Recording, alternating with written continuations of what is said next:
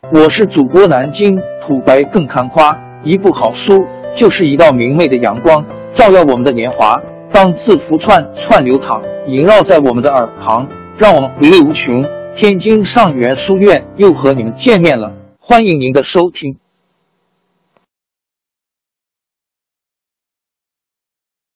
听众朋友们，大家好！开讲前先打个小广告，主播也是要吃饭的。天津上元书院，南京土白更看花。主播最新专辑《大清王朝》，讲述了康熙皇帝驾崩，素有冷面王之称的四阿哥胤禛继位，抑制官绅敛财和宫廷内部党争积压的历史事件，贯穿了雍正的一生和雍正王朝。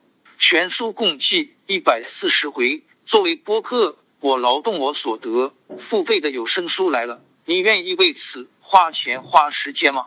大清王朝专辑的进度更新按听众的打赏而定，欢迎关注喜马拉雅 UID 七三二六四零二二，微信号 sh 八五七三零一四四九，请多多关注，多多打赏，谢谢。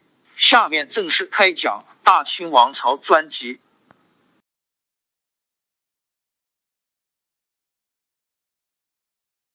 隆科多因不知道汪景祺现在的真实身份，又听他对朝廷里的事了解的太多，心中充满了一句。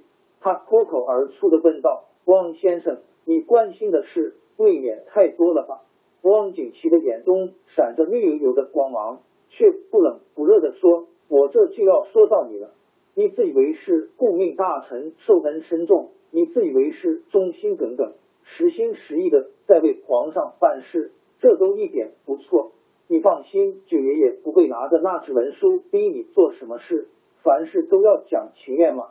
不过学生却想提醒你，龙大人一下，身为提调京城兵马的长官，住在畅春园西的瑞建营和绿营换房。你知道不知道？涂礼臣将出任丰台大营的提督，你知道不知道？任何驻军也更换了，都同你知道不知道？别别，龙大人，你先不要惊愕。还有呢，有人是你卖官受贿，说你在密云祖陵置了一百顷庄园，还有人参你飞扬跋扈，对皇亲无礼。比如你在十二爷面前擦身而过，却不行礼。你说二十三爷同志无知，这是可有？还有人参，你曾说过白帝城受命之日就是死期到来之时，这句话是什么意思？大概用不着学生告诉你吧。汪景祺侃侃而谈，如数家珍。隆科多却战战兢兢，四遭雷击。允嗣向汪景祺摆摆手，他自己却走上前来说：“天威难犯了。”舅舅，你自己心里应当明白，你并不是忠臣，也不懂帝王之心。当年圣祖皇帝剪除鳌拜的前一天，不是也曾封了他个一等功吗？这与今天的情势有什么不一样呢？我得了个总理王的空名，九弟、十弟和十四弟却受到整治，皇上还需要年羹尧替他打一个大胜仗，需要李卫和田文镜替他催讨国债。接下来的便是整顿吏治、横征暴敛、荼毒百姓，如此文德武备双管齐下，待到功成名就的那一天，他还能再要你这位顾命大臣？你自诩为诸葛亮，辅了先帝辅后主，可这只能是你的一厢情愿，因为雍正不是阿斗。允嗣这话说的一针见血，透彻无比。隆科多坐不住了，他猛地站起身来。眼中露着凶光，咬牙切齿的对允嗣说：“八爷，你这话为什么不早说？一年前只要你说了这话，我隆科多只需再传一道时，现在坐在养心殿的就是你了。哎，如今一切都晚了，你才把话说透，可说透了又能如何呢？说吧，你给我隆科多一个章程，我去办。好，这才是我们满洲汉子说的话。”这才是真豪杰。允嗣拍案而起，来到隆科多身边。我实言相告，我们包括十爷、十四爷在内，早就死了篡位称帝之心。为了我们爱新觉罗氏的大清江山，不至于出个秦始皇那样的暴君，也为了我们这些人不会被一个个的送到屠刀下，我们就得另外拥立一位新主。谁？阿弥陀佛！一直在大吃大喝而没有说话的空灵法师突然开言了。只见他双手合十，掷地有声的说：“三阿哥红石，龙日天表，贵不可言，乃是一位救世真人。”一听说他们选中的人竟是红石，隆科多就目瞪口呆了。雍正的三个儿子可以说都是在隆科多的眼皮子底下长大的。红石这小子连他的小弟弟红昼都不如，更不要说那位好学上进、风流儒雅的弘历了。难道就是这样的人也有帝王之分？不，他们这是找了一个幌子，找了一个傀儡。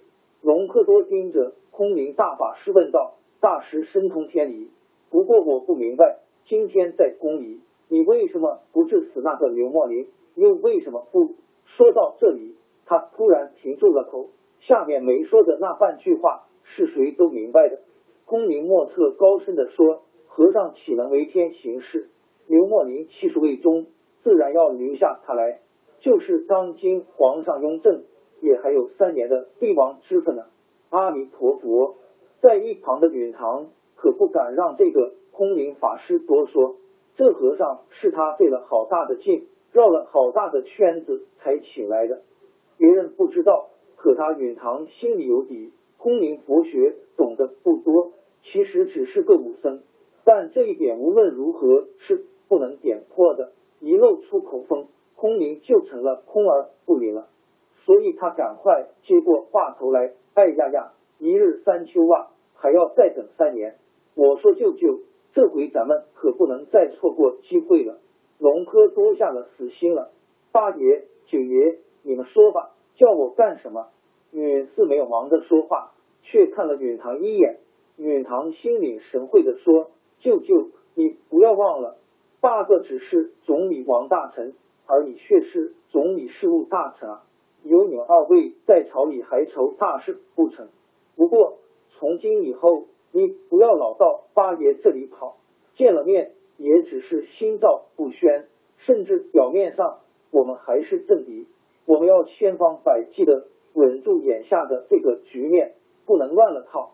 原来我曾想凑着张铁路的事，在张廷玉身上下点功夫，可是不行。汉人一个个都是胆小心大的人，要紧是他们是难以指望的。现在最要紧的是年羹尧，他带着二十几万大兵，光是中军的两万人，就任谁也别想动他。到时候哪怕是年某能保持中立，我们也就有了七八成的把握了。隆科多想了想，说：“年羹尧是皇上的亲信，向来都是只听皇上一人提调。”我是说不上话的，何况万里迢迢的，怎么说都不好。写信更容易坏事。允四连忙说：“年羹尧的事不用你管，九弟不是要到他那里去捐钱效力吗？就让九弟来办这事吧。汪先生最近也要去年某人那里，我已为他找到举荐之人了。舅舅这里只需办一件事，除掉方包啊，除方包。”他不过是一介书生，何必要打他的主意？再说他在皇上眼里很吃得开，想用离间计恐怕都很难。软的不行，就给他来硬的嘛。女士说着，似乎是不动声色，可听了却让人心惊。隆科多问：硬的怎么来？难道能闯宫杀人？对，皇上。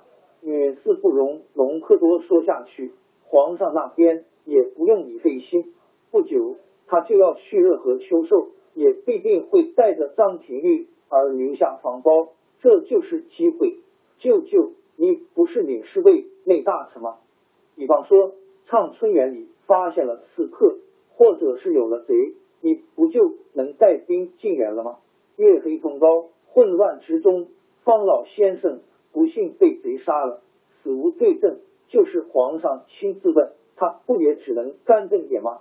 隆科多过去知道八王爷素有八佛爷、八贤王等等美称，但隆科多也知道说这话的人并没有看到八爷的真实面目。今日听八爷这么一说，才明白他竟然是这样的心狠手辣，心中不由得一阵紧张。他沉思好久，才说：“八爷令旨，应当说是能办的，可就怕太后出面干预。那时正是夏天，太后会住到畅春园里去。他要是下令说不许带兵进园，不就全完了吗？”空灵和尚又有了机会。阿弥陀佛。老僧已经夜观天象，太后是活不到今年夏天的。年羹尧统帅十万大军，从雍正元年五月将中军大营移防西宁，直到九月还没有大举进剿。他不是不想速战速决，可是这一仗打的好坏关系太大了，他不能不多加小心啊。他们眼下要对付的是蒙古叛军罗布藏丹登，这是一支十分剽悍。也十分狡猾的军队，飘忽不定，行动诡谲。派小部队搜索，常常找不到他们；大部队又怎么敢轻易行动？年羹尧心里比谁都清楚，盲目追逐是要吃大亏的。这个人自幼便爱读兵书，所以虽然考中了文进士，他却投入了军伍。康熙皇帝三次御驾亲征，他都在名将飞扬鼓帐下当参将。在戈壁滩飞沙走石、狂飙冲天中征战了十几年，他深知这一仗的重要。打好了，他就将是一代名将；打不好，早就布满了火药的曹局，立时就要爆炸。人们会纷纷议论：为什么把打了胜仗的十四爷调回京师，却让这个草包来丢人现眼？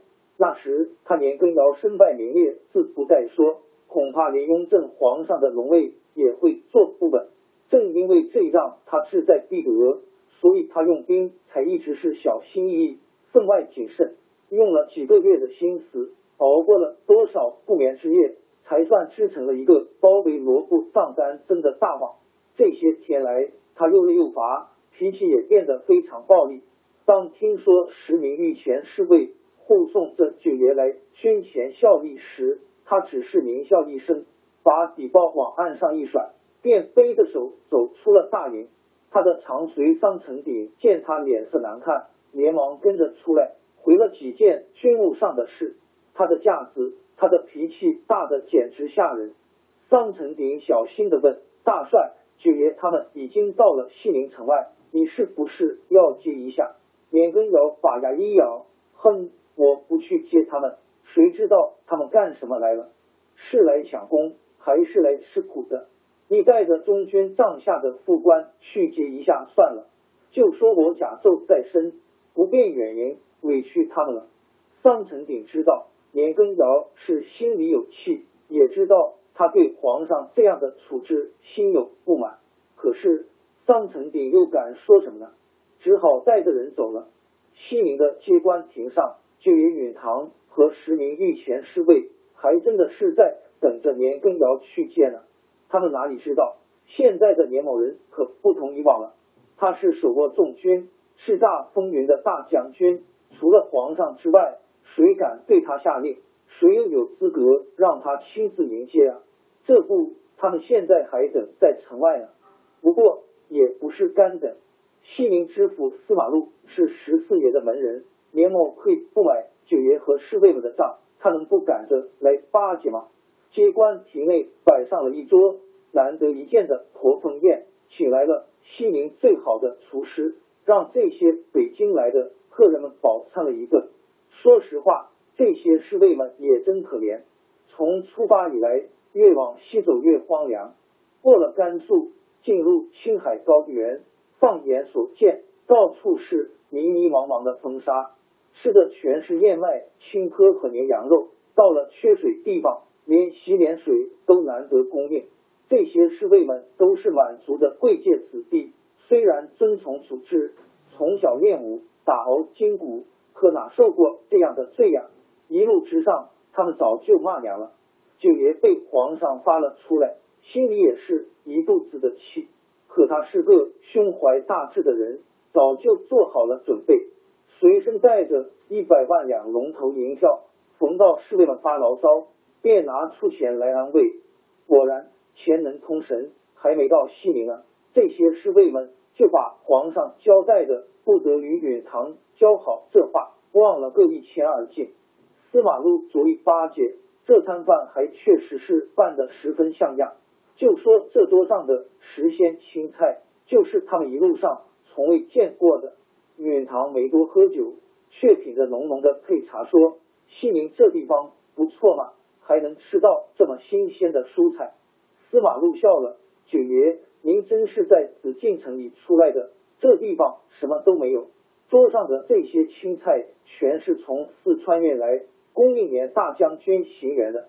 年大将军赐给奴才，奴才舍不得吃，又拿来孝敬九爷和各位的。哦，是这样。”大将军行辕离这里远吗？回九爷的话，不远，就在城北。不过年大将军军务繁忙，奴才也是难得一见。这不，前边驿站的滚蛋到了，奴才方知道了爷们来到的消息，匆匆忙忙的备了这桌酒菜，略表奴才的一点心意罢了。一听这话，随着允堂来的人全都炸了。好吗？爷们是皇上派来的，不是他妈的。哪个王八羔子的孙子，他年羹尧就敢这样对待老子？允堂一看，说这话的是位皇亲，叫穆香阿，他的母亲是康熙皇帝的二十三和硕公主，正牌的金枝玉叶。要不谁敢这样说话呀？允堂看了他一眼，说：“老穆，你的酒喝多了，这里离大营近了，说话要小心点。走吧，咱们别等人来接了。”玄奘是六班，不就去了吗？司马路，你给我们找个带路的就行了。一边说着，一边就穿好了外衣。侍卫们一看这阵势，也不敢再说别的，只好跟着允堂步行向前。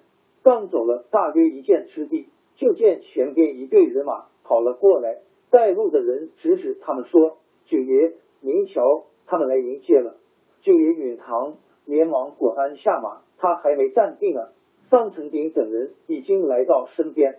桑成鼎上前叩头，起身又打了个前说：“奴才上城顶叩见九爷。”年大将军再三叫奴才致意，说他甲位在身，不便远迎，委屈九爷和各位前往大营相见。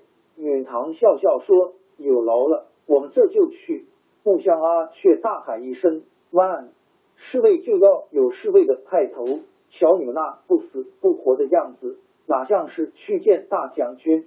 都给我把黄马褂穿上！这些侍卫临来的时候，雍正都给他们赐了黄马褂，为的是特别加恩，以示笼络。按清朝的制度，凡是穿上了黄马褂的人，就可以和任何一级官吏分庭抗礼。允堂知道这个木香阿又来了二百五的脾气，想在年羹尧这里惹事。允堂没忘了来这里前八个的叮嘱，本不想一见面就让年羹尧抓住把柄，可又想年某如此骄横，给他点颜色瞧瞧也好。仓促间也来不及多想，又不能当着桑城顶的面商量，只好上了马，跟在后边。西宁是个小城，只有三四千居民，几经战火，百姓全都逃光，现在只是一座兵城。允堂骑在马上，远远眺望，但见家家门口都住着军士，有的还设着仪仗。大街上每隔不多远，便有一个军士，身佩腰刀，手执长矛，钉子似的站在那里，目不斜视，威严无比。他久闻年羹尧之军有方，今日一见，果然不凡。行辕门口那气象更是森严，一面铁杆大道旗。高处在辕门外边，强劲的西风中，烈烈飘扬的道旗上挂着一幅断杖，用蓝笔黄字写着六个斗大的字“抚远大将军年”。宽阔的大将军行辕门旁立着两面丈余高的铁牌，一面上写着“文官下轿，武官下马”，另一面则写的是“肃静回避”。四十名面目狰狞的军校排列两边。守候着这两面铁牌，行辕边门打开，旗牌官踩着喳喳作响的马刺，从行辕里面大步走出，径自来到允堂面前。单膝一区平手行了个军礼，说：“年大将军有命，请九爷暂且在此歇马。”大将军即刻出营。看到这大将军的森严军威，允堂想起来西宁之前发过的话，要想尽一切办法争取年羹尧，能让年羹尧在平定叛乱之后，向雍正皇帝杀个回马枪，那是最好不过的了。起码也要劝他保持中立，得告诉他，做皇上的人是从来不讲恩情、不讲信义的。他现在之所以受恩邀宠，只是因为他手中有兵。一旦他功成名就，天下太平，飞鸟尽，良弓藏，脚免死，走狗烹的命运就会降临到他的身上。这些话，允堂在路上不知想了多少遍，但是。今天来到了帅帐门前，看到了这大将军的虎威，他却不由得心中砰砰乱跳，连忙回答说：“上父大将军，不敢劳动。大将军出营，我们进去拜见。”王朝更迭，江山易主，世事山河都会变迁。其实我们无需不辞辛劳去追寻什么永远，活在当下，做每一件自己想做的事。去每一座和自己有缘的城市，看每一道动人心肠的风景，珍惜每一个擦肩的路人。纵算经历颠沛，尝尽苦楚，也无怨悔。感谢您的收听，朋友们，让我们下期再见。